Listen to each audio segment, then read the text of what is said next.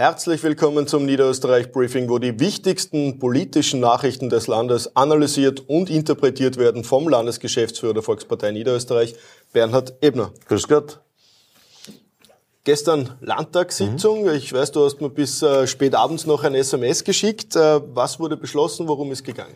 Ja, es waren im Wesentlichen zwei Punkte, die herausgestochen sind in der gestrigen Landtagssitzung. Das eine war die Aktuelle Stunde, die wir eingebracht haben zum Thema Kinderösterreich, Familienösterreich.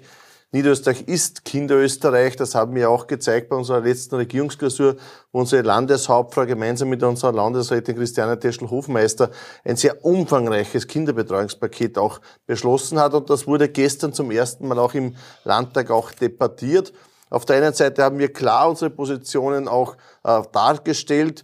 Vormittag kostenlos für alle Kinder, Nachmittag leistbar äh, und auch die Sommerpause reduziert, die Gruppengrößen reduziert, also das gesamte Paket auch präsentiert. Mittlerweile ist es so, dass manche andere Parteien auch glauben, sie sind Urheber und Vater dieser Ideen. Finde ich gut, weil dadurch wird sie sehr breit auch mitgetragen.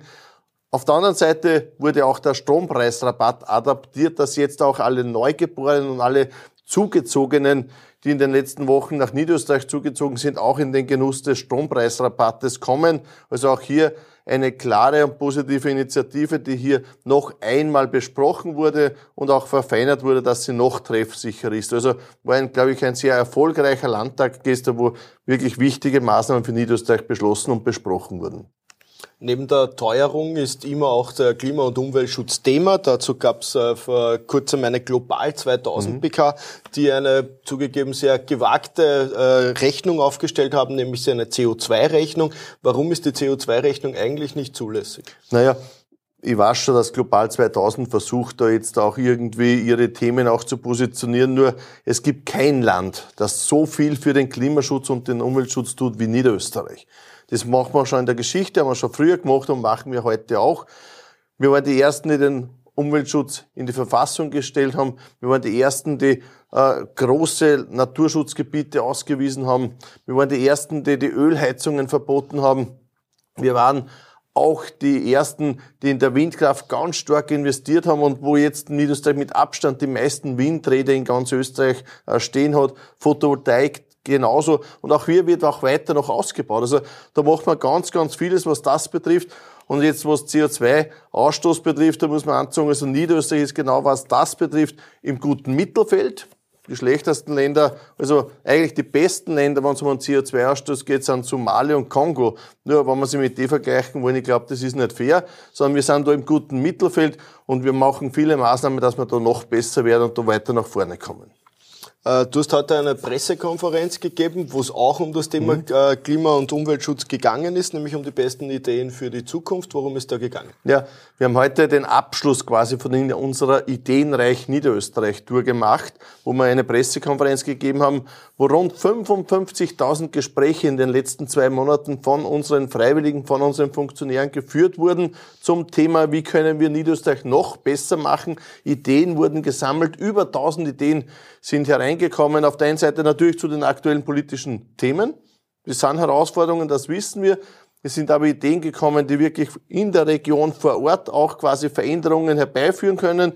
Und es sind Ideen für das Land gekommen, also wirklich sehr, sehr breit aufgestellt. Das war eine Säule unseres sechsstufigen Programmprozesses. Also wir sind da fast schon im Finale. Jetzt gibt es aktuell noch die Videokonferenzen mit unseren Regierungsteams. Da haben wir letzte Woche das mit Ludwig Schlaritzko gehabt. Nächste Woche haben wir das mit Jochen Danninger zum Thema Wirtschaft. Äh, ich glaube, das sind ganz, ganz spannende Diskussionsrunden mit Experten, wo jeder auch teilnehmen kann. Und dann wird es hoffentlich ein sehr umfangreiches und sehr gutes Programm geben. Klar in den Themenbereichen Arbeit, Mobilität, Gesundheit, Familie, Klima- und Umweltschutz. Die Bundes-ÖVP hat einen ja. neuen Generalsekretär. In den letzten Tagen schon als Gerücht äh, kolportiert gewesen. Du hast heute schon mit ihm zweimal, glaube ich, mhm. telefoniert. Äh, Christian Stocker, was sagst du zu ja, dieser Entscheidung? Natürlich, wir kennen Christian Stocker, der ist ja in Wiener Neustadt schon seit über 30 Jahren auch in der Kommunalpolitik tätig. Äh, ein erfolgreicher Anwalt auf der anderen Seite, aber auch ein erfolgreicher Kommunalpolitiker. Er war maßgeblich daran beteiligt, dass 2015 Wiener Neustadt von einem SPÖ-Bürgermeister auf einen ÖVP-Bürgermeister gewechselt ist und jetzt seitdem Wiener Neustadt eine große Erfolgsgeschichte auch erlebt und dem Bürgermeister Klaus Schneeberger. Er ist dort Vizebürgermeister. Seit 2019 ist er im Nationalrat, macht dort einen sehr, einen sehr guten Job, ist auch im Untersuchungsausschuss jetzt dabei gewesen, wo er immer mit seiner ruhigen Art, aber in seiner sehr zugespitzten Formulierung auch dafür gesorgt hat, dass manche Themen einfach auch sehr ruhig auch behandelt wurden. Und ich glaube, er ist die richtige Wahl als Generalsekretär in Österreich. Ja, und damit sagen wir vielen lieben Dank fürs Zusehen und ein schönes Wochenende. Wiederschauen.